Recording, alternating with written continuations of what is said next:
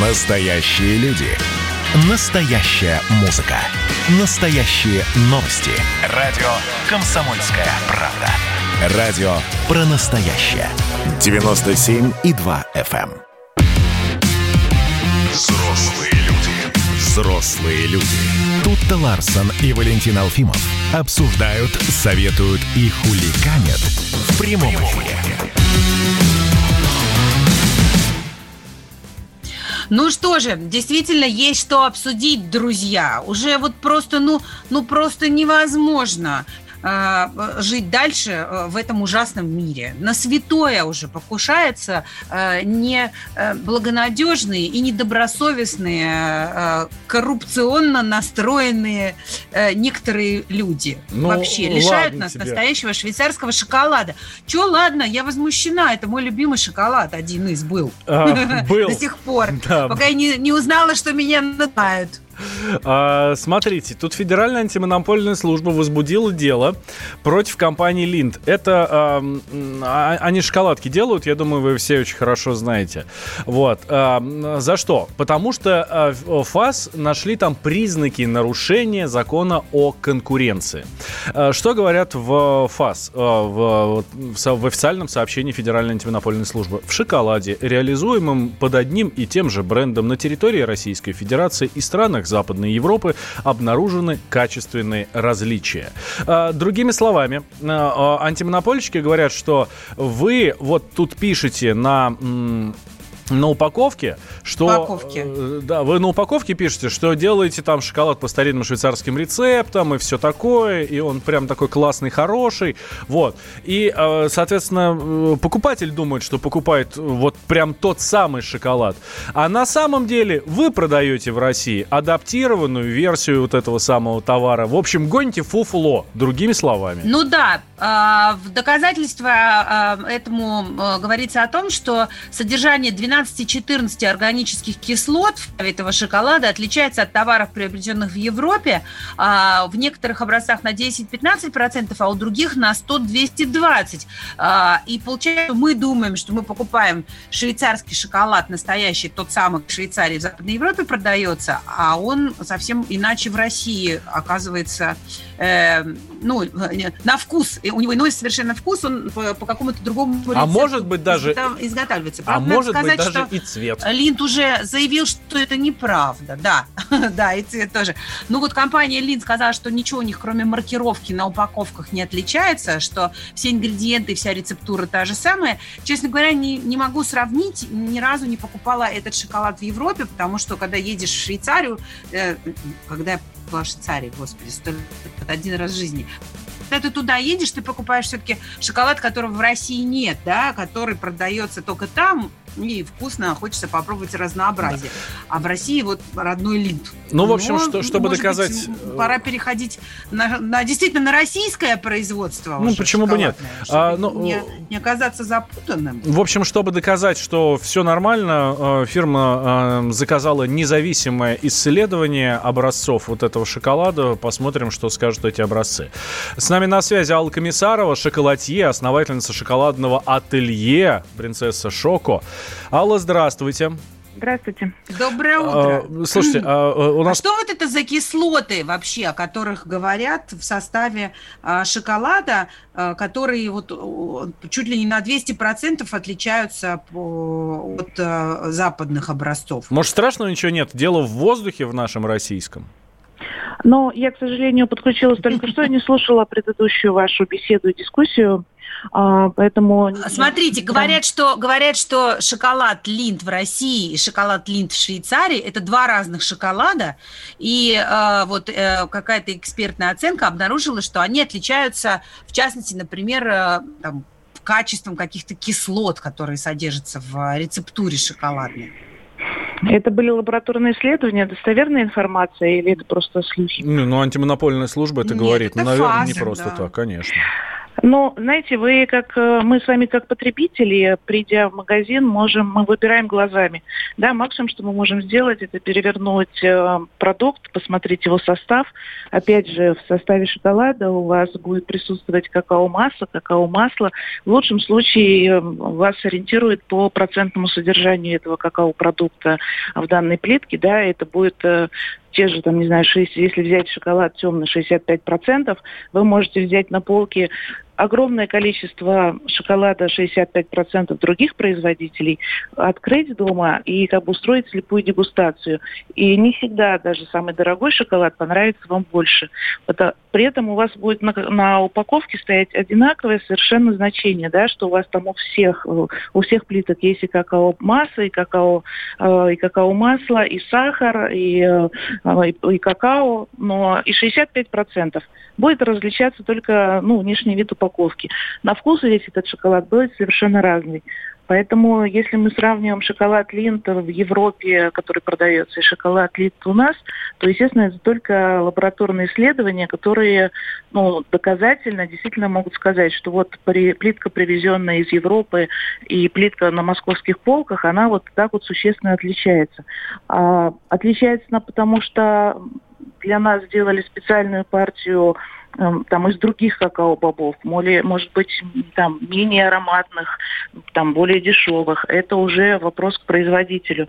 Навряд ли кто-то там что-то химическими способами ну, добавлял. Да, может быть, просто ну, во всем мире очень много уголков, где растут какао-бобы. И эти какао-бобы, они имеют совершенно разный вкус. Да, их можно смешивать, можно брать с одной плантации. Даже год от года урожай на одних и тех же плантациях, он отличается.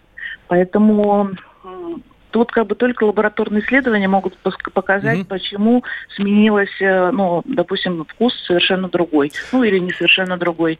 Но вы можете Слушайте, пробовать. Ну, а есть, э, есть действительно такая э, практика, когда, например, один и тот же бренд шоколадный делает конфеты одного качества для западного рынка и другого для восточного? Или все-таки рецептура и там, и там всегда одна и та же? Ну, знаете, я же могу только за себя говорить, да, у меня нет отдельной полочки для вас, для моих детей и для каких-то корпоративных организаций в моей компании. А что делать Линд, лучше спросить у него, мне кажется, взять интервью у, там, у технолога или у владельцев, или у генеральных менеджеров.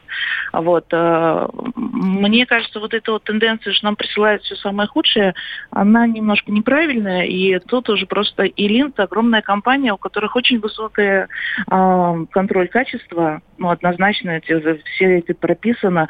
Когда эти фабрики открываются на нашем рынке, допустим, есть представительство каких-то больших фабрик, которые открываются у нас. Ну, с нашим менталитетом, как бы, да, мы с работы все пытаются что-то где-то, особенно в больших компаниях, может быть, унести, но я знаю большие компании, которые вот именно открыты в наших а, регионах, а, там всегда очень жесткая система качества, потому что она идет на международном уровне. А уж как менеджеры наши это контролируют. А, что происходит с Линдом? А, Слушайте, ну, а, вам... а как правильно, а как да, как вот я люблю очень шоколад, и мне линд нравится, он вкусный, особенно с, с апельсином и слаймом. Ну да, я считаю, что э, Теперь я в растерянности. Как выбрать? Да, ну а а как вот, вот я прихожу, вы говорите, да, что упаковка, э, ну, отличается только упаковка, э, но хотя на всех упаковках там написано один примерно состав, а потом я глядываю, в, ну, пробую слепым методом, да, это совершенно разный шоколад. Как человеку понять э, вообще, как ему научиться выбирать правильный шоколад?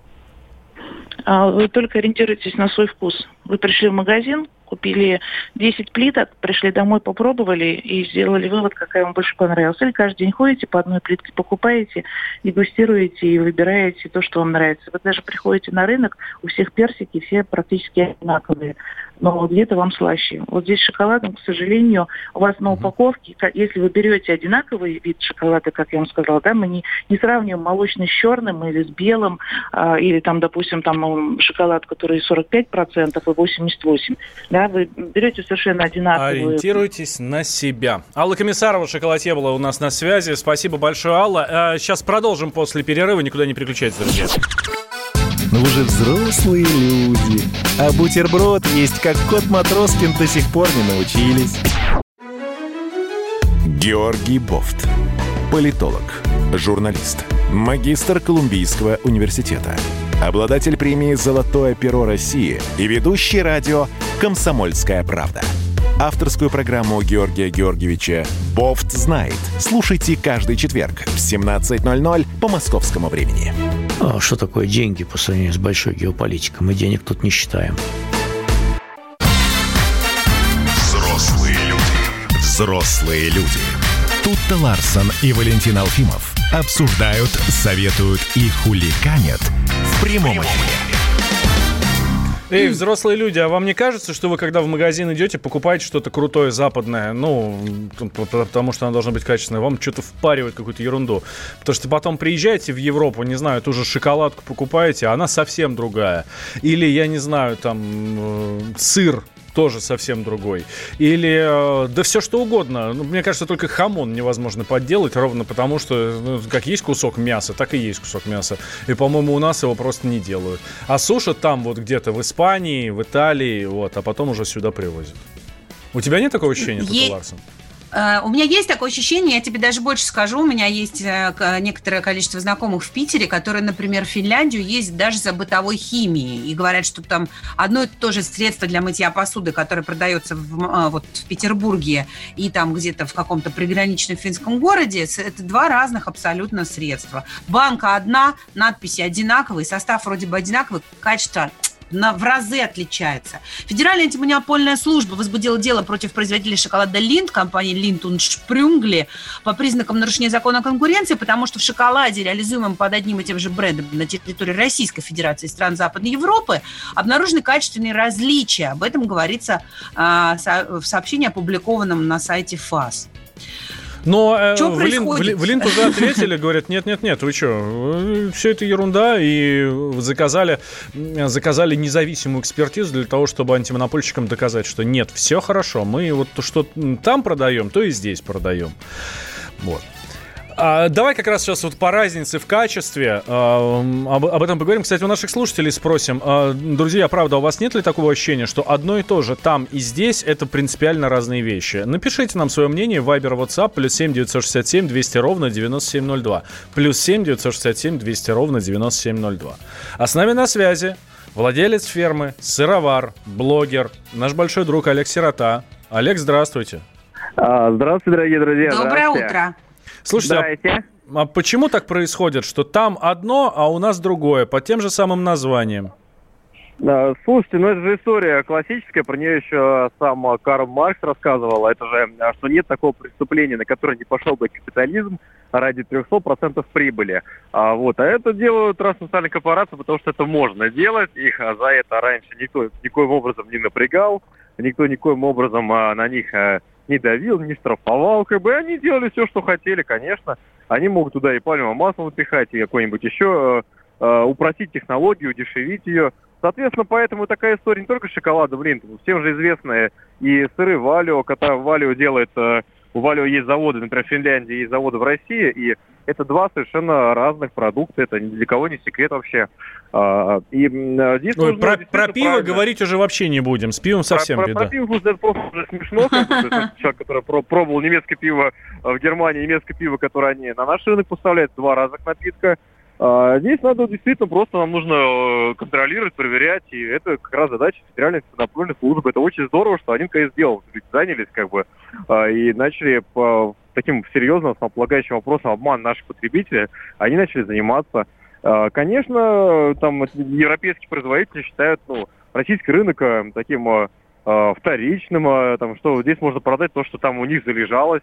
А ведь даже не секрет того, что даже немецкие заводы, которые даже в Германии, они а, делают, а, например, а, для Германии а, без пальмового масла продукт могут делать, а в России, например, с пальмовым маслом. Или по другой технологии, там, дешевые эти бобы там брать. То есть это действительно у них... А, а, ну, например, а, продукт с пальмовым маслом там в основном экспортируется даже. Представляете, как бы, они э, на внутреннем рынке продают нормальную, а здесь делают суррогат и продают его, экспортируют потому что там колоссальные, они тоже колоссальные объемы ввозят его, но они его дальше перерабатывают экспортируют, э, добавляя свои продукты. Поэтому да, вот, вот такой вот у них это Олег, бизнес, а, но, а может быть, Может быть, дело не только в недобросовестности этих бизнесменов, а, ничего святого, лишь бы заработать, но и, может быть, в каких-то регулирующих органах у нас здесь, может быть, в каком-то законодательстве, которое там не позволяет использовать эти ингредиенты, а здесь позволяет. А, ну, здесь вопрос э, все-таки в первую очередь контроля качества. Там э, пальмовое масло не запрещено, как бы, но оно достаточно сильно зарегулировано, например. Это то же самое и с многими. Это не только оно есть, это масло. Там и многие есть других э, вариантов, как можно там удешевить технологию. А это, это просто, ну, контролирующие органы, знаете, они где-то вот очень сильно контролируют там, нас, российских производителей, а вот европейские, что они не очень контролируют, потому что наш санитарный врач, как бы, это вообще человек, который может любое в мире предприятие закрыть, вот, по, по нашим нормативам. Только почему-то они нас, российских предпринимателей, мучают, как бы, а к европейским нет. Это же европейский бизнес, давайте его не будем трогать и как бы и давить. Вот. И они этим пользуются, как бы, просто, просто зарабатывают на этом деньги, потому что здесь мы не досматриваем. Хотя у нас, наше, я вам открою, вы говорите, что у нас законодательство какое-то недоработанное. У нас законодательство такое, что просто выполнить невозможно. Вот. И вот здесь надо какие-то правила игры придумать простые, понятные, что вот это можно делать, это нельзя. Как бы. А у нас сейчас все нельзя. Вот просто как некоторым избранным можно, как выясняется. Вот, Наладится вот, вот ситуация вот... в ближайшее время, как ну, вы считаете? Вот сейчас обидно. А, слушайте, ну, смотрите, пальмовое масло, вот помните, мы с вами тоже созванивались, с фальсификатом молочного жира. Мы постоянно общались, общались, там говорили, что никогда не победим. Сейчас ситуация выправляется. У нас появилась там э, на этикетках без, без заменителя молочного жира, э, появился там Меркурий, это государственная программа, которая контролирует э, потоки молока по всей стране. И ситуация стала выправляться. У нас начало даже производство молока расти. А, вот. И поэтому сейчас, если государственные органы, конечно, возьмут за это делать, ну, что мы категорически приветствуем, например, эти заводы будут у нас фермеров э, покупать молоко вместо там натуральное, вместо там сухого европейского молока, которое они привозят. Э, это же нам это всем хорошо, у нас рабочие места на селе появятся. Конечно, я уверен, что ситуация будет меняться, поэтому я и так рад сегодня. У меня, несмотря на дождь, э, у меня отличное настроение сейчас благодаря этим новостям. И, что, и с шоколадом тоже Слушайте, ну а хорошо, это... Шоколадом еще больше, извините, что перевел, шоколад еще больше фальсифицирует, чем молочную продукцию. То есть это прям такой. А вот у нас по молочке уже худо-бедно порядок начали наводить, то со сладостями у нас в основном на самом деле, тоже открою страшную тайну эфире комсомольской правды, а, основной потребитель а, пальмового масла, это почему я про него так много говорю, это кондитерка. Это уже не молочная переработка, не фальсификация сыров из нее делают. Это идет все в кондитерку. Это прям основная такая вот основная дыра, которая осталась для вот этого европейского, там, ну, в смысле, для вот этих международных корпораций, куда они все это пихают. Поэтому, э, если мы здесь порядок наведем, то наше сельское хозяйство, наша экономика только выиграет, потому что будут брать э, сырье у нас. Угу. А что делать мне, вот человеку, который любит шоколад и теперь не знает, как его правильно выбрать, чтобы, чтобы не травить себя пальмовым маслом и прочими некачественными ингредиентами? Ну, что я вам как отечественный производитель могу сказать? Покупайте российское, российские производители, российские бренды ищите, как бы, а честных производителей, которые, ну, я вам скажу, наших производителей, ну, зачастую контролирую гораздо больше, чем европейских. Я вам могу точно сказать. Совершенно, вот как уже пять лет проработав, как бы вот. А, покупайте, ищите российское, а, посмотрите, что, что создал завод фотографий, там, может быть, найти какого-нибудь маленького там фермера, там у него брать что-то, кондитера, кто с этим занимается, и найти себе тот продукт, который вам нравится, действительно, что вас, вас не обманывали, потому что вот они, к сожалению, то есть, ну, а, крупные предприятия так этим грешат. Найдите, под, поддержите, поддержите нас, российских производителей. Мы делаем не хуже продукцию уж точно. А, чем они. Олег, я когда, когда по Новой Риге еду и вижу большие, большие буквы «сыр», это ваше производство? А, да, да. И у нас, кстати, сейчас будет фестиваль с 27 по 30 августа, будет большой сырный фестиваль, на котором будет огромное количество фермеров со всей России, больше 400 фермеров. Будут кондитеры, будет шоколад, сыр, молоко, поэтому просто можно приедете к этим буквам «сыр» и э, к нам в деревню Дубровская, и можете прям походить, выбрать и поговорить с производителями, и все вопросы задать напрямую, глаза в глаза. Вот уже завтра стартует фестиваль, да, Олег, мы всех будем ждать. Класс. Да, спасибо, спасибо большое. Олег Сирота с нами был на связи, сыровар, блогер, владелец фермы. Ну, в общем, смотрите, смотрите, не страшно не страшно что-то покупать. Главное найти своего производителя, найти своего поставщика. Так что наслаждайтесь. И свой... Но вы же взрослые люди. А Романе Конти от Шато Шеваль Блан отличить не можете.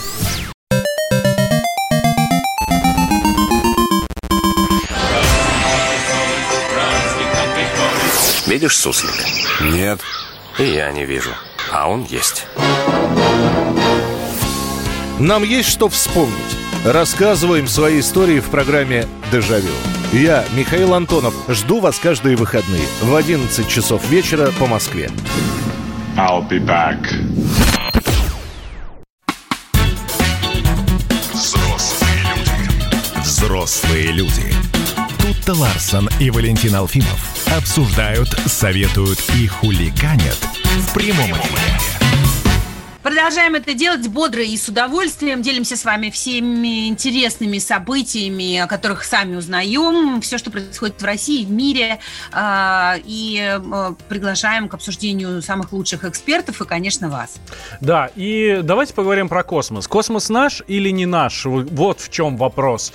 А, тот вопрос, который волнует абсолютно всех, и не только 12 апреля в День космонавтики, а в принципе всегда. Мы следим за космической программой, мы знаем, что мы первооткрыватели, это наша гордость. Вот э, это то, что у нас в крови, хотя это не так давно э, началось, ну да, по, по вселенским меркам.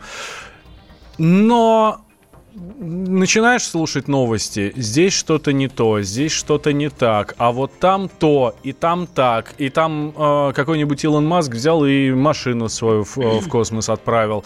А китайцы уже там какую-то станцию строят очередную, чуть ли не на Марсе, и вообще у них уже все хорошо. А у нас тут вот по последним новостям российскую космическую программу урезали на 150 миллиардов рублей. Э, это финансирование программы до 2025 года. Сказал об этом Дмитрий Рогозин. Вот, и вообще говорит, что если финансирование будет ниже полутора триллионов, ниже, чем 1,4 триллиона рублей, то это может привести к деградации общества. Вот. А вот эти 150 миллиардов, это что такое? Это много или мало? А откуда эти деньги изымут? Чего не, будет, чего не будет в нашей космической программе? Может быть, на одну оливку а главное, меньше? куда их направят, понимаешь? Да, может быть, на одну оливку меньше просто в обед будут космонавтам класть. И это как раз раз те самые 150 миллиардов, ну и ладно, и ничего страшного. А может быть раз и что-нибудь закроют в том плане, что какую-нибудь новую разработку. Давайте как раз об этом сейчас и поговорим. С нами на, на связи Натан Эйсмонт, э, ведущий научный сотрудник Института космических исследований РАН, кандидат технических наук. Натан Андреевич, здравствуйте. Здравствуйте. Натан Андреевич. Доброе утро. Вот 150 миллиардов, про которые говорит Рогозин, это много в космических это... масштабах? Это, ну, для отрасли это все-таки заметная величина, да, но она не то, что каким-то образом э, заставит э, прекратить те программы, которые уже запущены или запускаются, и те программы, э, которые э, на, находятся в стадии планирования, тоже пока не незаметно, чтобы э, пострадали, да, то есть э, сказать, что это э, такая уж потеря, которую не перенесет космическая отрасль, это, наверное, сильное преувеличение. Да? Угу. Тем более, что здесь мы сейчас наблюдаем... Ну, то есть, если. Но все же... Да. Э, я хочу сказать, что, что да, на самом да, деле да, сейчас да. наблюдается. Наблюдается, в общем, ну, такой э, заметный рост реализации программ тех, которые вот были запланированы, которые в стадии реализации или э, в стадии такого э, начального э, развертывания э, всех работ связанных с их реализацией. Хорошо, Натан Андреевич, но, вот вы говорите, что... Но почему все же мы сокращаем эти средства? Почему же все же мы сокращаем эти средства? Мы а, больше не хотим быть а, главной космической державой, там, одной из главных в мире? Э, ну, конечно же, хотим, понятно. Но понимаете, в чем дело? Э, если бы э, у Рогозина были возможности увеличивать финансирование, безусловно, оно бы увеличилось. Но есть другие обстоятельства, где ну, вот, руководители этой отрасли не в состоянии достать где-то или получить дополнительные средства. Более того, вот как выяснилось, не в состоянии и получить те средства, которые были запланированы. И сейчас э, вопрос э, не в том, а э, каким, каким образом с этим бороться, да, вот со снижением, а каким образом справиться с тем, что, в общем, ну, по-видимому, на другом уровне было решено, да, то есть вот такое, на самом деле, все-таки заметное снижение финансирования отрасли. И вопрос в том, а, имеется ли основание считать, что отрасль не, не пострадает так, чтобы говорить о ее деградации. Мне кажется, что такие основания вот утверждать, что все-таки не будет каких-то ну, тяжелых, да, ну или даже не тяжелых, а вообще для для тех, кто за этим наблюдает, э, последствий вот такого сокращения. Я должен сказать, что эти сокращения бывали и раньше, они были, э, наверное, э, заметно более значительными, но вот видите, отрасль в некоторых направлениях, тем не менее, все-таки, ну, можно это сказать, демонстрировала успехи.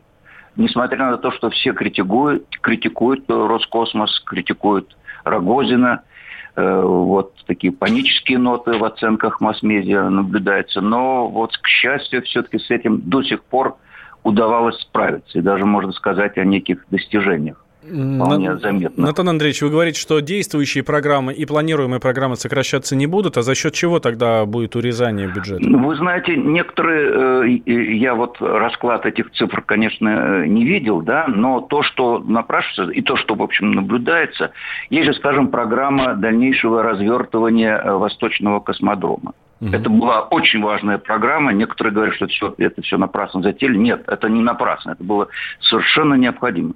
Конечно, ее можно чуть-чуть э, притормозить, при этом сказать, что какие-то потери в ближайшие годы да, понесет э, отрасль, нет, не, не приходится. То есть все, все, в общем, в значительной мере может быть продолжено в рамках вот уже существующих планов. Ну, вот, скажем, испытание Ангары, да? Угу. Ангара, она же предназначалась для вот восточного, да? Восточный не готов. Ну, не готов. Ну, что это означает? Прекратить испытание Ангары, есть выход – из Плесецка планируются запуски, а там есть стартовая площадка, которая позволяет это сделать. То есть эта программа, она, в общем, можно сказать, не пострадает. Да? Вот. Э, другие программы, которые ну, пилотируемые, скажем, которые тоже вот планировалось с Восточного, их можно вполне продолжать выполнять, используя Байконур. Да? То есть здесь вот таких э, очень тяжелых последствий, да, сразу не, нельзя, нельзя как-то не то, что там э, ожидать, да, и нельзя, в общем, как-то э, особо по этому поводу паниковать, да. То есть здесь пока удается справиться, несмотря на то, что, вот повторюсь, эта цифра все-таки, конечно, заметная. Э, цифра урезания бюджета э, Роскосмоса. Роскосмос, между прочим, а как я вы думаете, сказать, да?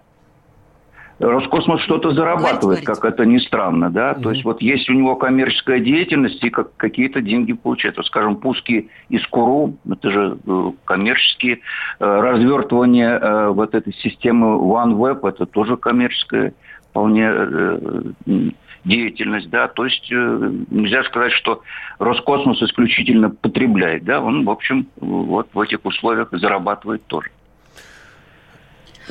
А есть ли у вас хоть какие-то предположения о том, что могло оказаться приоритетнее, чем наша космическая программа, и на что могут пойти эти 150 миллиардов рублей, которые из нее изъяты? Ну, вы знаете, это догадки не из моей области, но я практически в этом уверен, что это, в общем, социальные программы. Конечно, это те программы, которые, ну, ни в коем случае нельзя не снижать, ни даже прекращать их расширять. Да, и, по-видимому, это пойдет туда.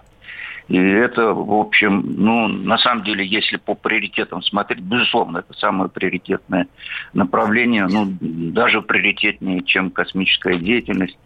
Э, ну, вот повторюсь, что здесь пока не видно, чтобы космическая деятельность как-то э, заметно пострадала. Угу. Да, Натан Андреевич, спасибо большое. С нами, на, э, с нами на связи был Натан Эйсмонт, ведущий научный сотрудник Института космических исследований Российской Академии Наук, кандидат технических наук.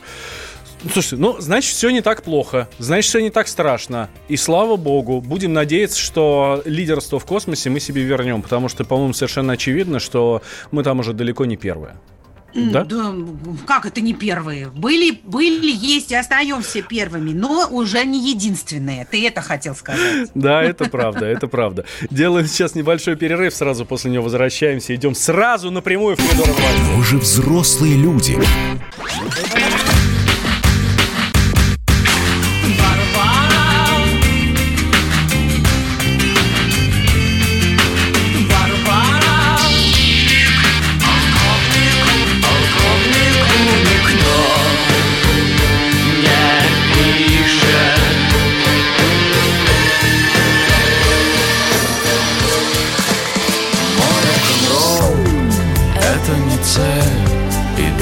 Средства. Комсомольская правда. Радио. Поколение Битва. Коридоры власти. И мы с Тут и Ларсен подходим к этим коридорам. Нас возле входа встречает Дмитрий Смирнов. Дима, здравствуй. Доброе утро. Привет, привет. Что там в коридорах? Дим, может ты... Да, подожди, может ты знаешь, куда пойдут 150 миллиардов рублей, которые не додадут Роскосмосу? Куда пойдут? Как куда пойдут? Вот ты планировал поехать на юг, а денег нет. Куда пойдут эти Ну, деньги? Никуда, если их нет. Вот, по- вот по этому принципу пойдут 150 миллиардов, которые не додадут Роскосмосу, в общем-то. Вас они не понял. пойдут на, не знаю, как, каждый может там исследовать, куда они не пойдут. Может там на квартиру Рогозину, может на полет на Марс. Каждый в меру своего отношения к этому мероприятию может оценить перспективы.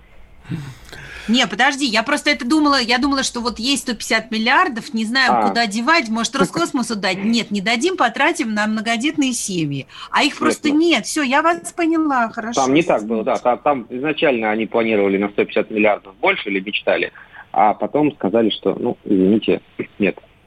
Денег нет, но вы держитесь. Но, но вы летите. Да. Ну, выдержи, если смог. А, Ди- Дим, а, читаю информационные ленты и понимаю, что у Владимира Владимировича накануне был такой насыщенный день и очные встречи, и не только очные встречи. Ну, давай начнем с коллекторов, потому что очень много новостей было вчера по этому поводу. Встречался, насколько я понимаю, президент с главой Федеральной службы судебных приставов.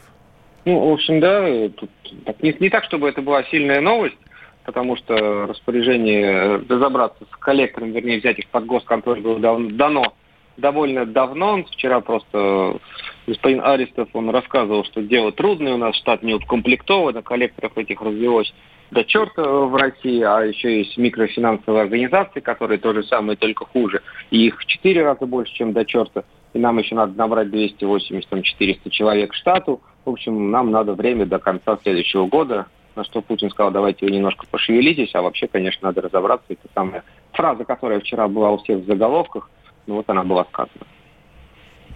Ну, окей. А, Подожди, ну, э, я немножко э, не понимаю, почему коллекторы и микрокредитные организации находятся в одном пуле. Коллекторы же, ну, те же судебные приставы, это же люди, которые, ну, там, например, э, неплательщиков алиментов, да, ловят. Не, не, не, не, погоди, погоди. Ты еще, еще раз.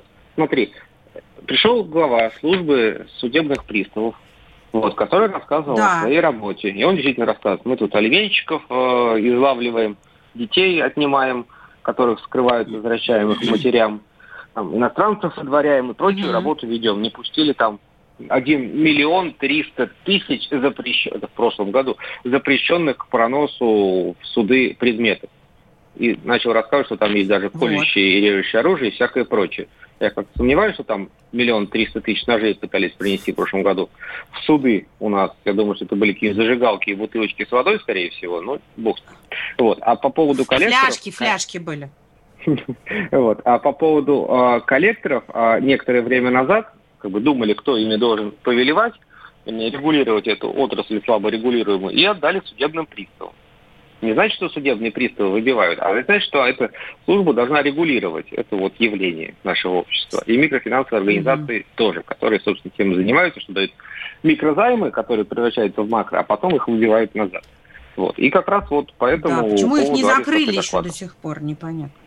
Ну, тут так. Вы Ты закроешь, они откроются снова только в черную. А, Дим, еще а, Путин встречался с, э, э, с членами правительства, было совещание с членами правительства. Это сегодня будет совещание с членами правительства. А, Сегодня по поводу тех самых разбюрокрачивания а, строительных строительной отрасли будет совещание, ну и мы, видимо, узнаем в предварительной части много чего-нибудь интересного. Видимо, про вакцину тоже будут докладывать. Может, кто-нибудь еще из окружения президента Интересно, что, поставил? ин- интересно, что А- средства массовой информации некоторые в интернете уже распространили э, новости о том, что Владимир Путин дал сразу несколько поручений по итогам совещания с членами правительства. Речь, в частности, идет о доплатах медикам и социальным работникам, которые оказывают помощь больным коронавирусом. Все правда. только это было другое совещание, которое было несколько недель назад, а поручения их просто формализовали вот недавно и задним числом опубликовали. Но это тоже такая, та, та самая история, когда вроде как доплаты кончились, вернее, срок установленный, а коронавирус нет. Надо с этим что-то делать. Ну хорошо, тогда расскажи про Арктику. Да слушайте, там тоже... Э, Президент вот... подписал указ о создании Межведомственной комиссии Совета безопасности России по вопросам обеспечения интересов страны в Арктике. Да, и возглавлять ее будет а, некто Дмитрий Анатольевич значит? Медведев. И означает ли это, что э, отправил в ссылку э, его э, Владимир Владимирович? Да, это второй громкий заголовок. Что а Медведев был... будет в Арктике. А первый заголовок был, что Путин придумал Медведеву новую задачу. Вот. Ну, на самом деле, вот вы, вы все и рассказали, потому что Путин подписал, да, постановление о создании такого, распоряжение о создании такого вот органа. Вот. Конкретно его функционал пока не определен. Сказано только, что вот Медведев там будет главным. Можно шутить там про Медведева на севере, но больше пока толком-то ничего не ясно. Там всякие а, конспирологи начали там вот туда-сюда как-то это дело обсуждать, что, мол, вот Медведев, он вторгся на территорию, которой раньше, а, понимаете, целиком и полностью заведовал Кириенко и Росатом, поскольку Росатом основной игрок у нас на арктических просторах. Вот, и как это будет. Но пока, честно говоря, ничего не понятно, нет никаких, никакой конкретики, нет никаких вот документов, когда вот что-то напишут и подпишут, будет уже понятно, да, а про то, что Россия вплотную занимается Арктикой, мы как бы давно знаем и так. Угу. А замом Медведева по этому вопросу будет Юрий Трутнев. А, это полпред президента в Дальневосточном федеральном округе. И, насколько я помню, прямо сейчас Юрий Трутнев болеет коронавирусом. Ну, может, он уже и выздоровел, но для Трутнева тоже не новое дело, поскольку там, собственно говоря, не так давно министерство, которое курирует Трутнев как вице-премьер, переименовали, довольно давно уже, а, переименовали в Министерство Дальнего Востока и Арктики. То есть Арктика была в его ведении и так. Угу. И, Изначально, да? И... Скажи, пожалуйста, но подождите, парни, но объясните мне, э, глупой женщине, а какие конкретно у нас интересы в Арктике? Помимо полезных ископаемых, какие-то еще есть? Северный морской путь.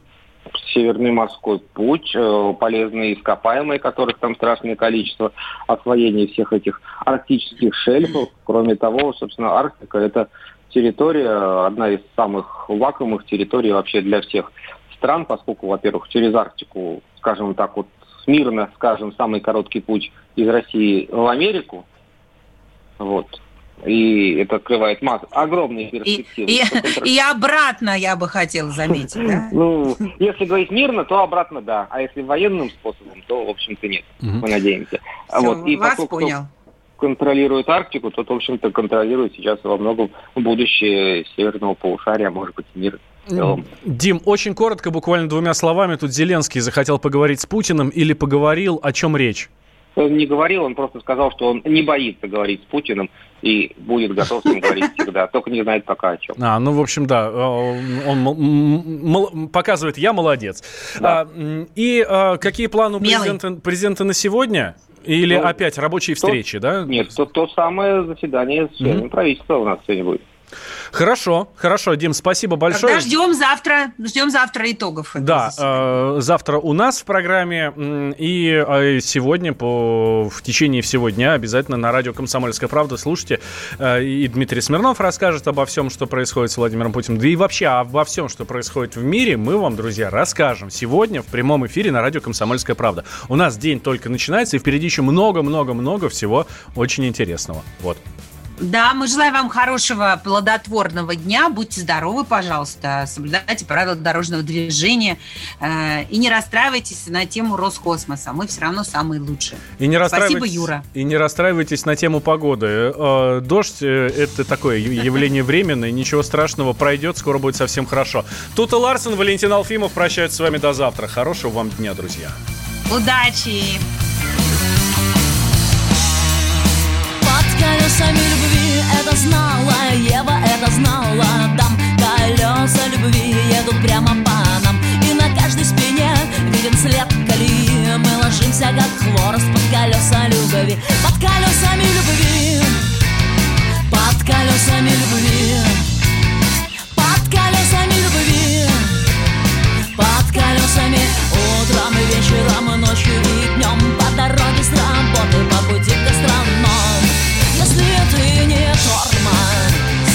Если ты не облом Держи хвост пистолетом А грудь держи колесом.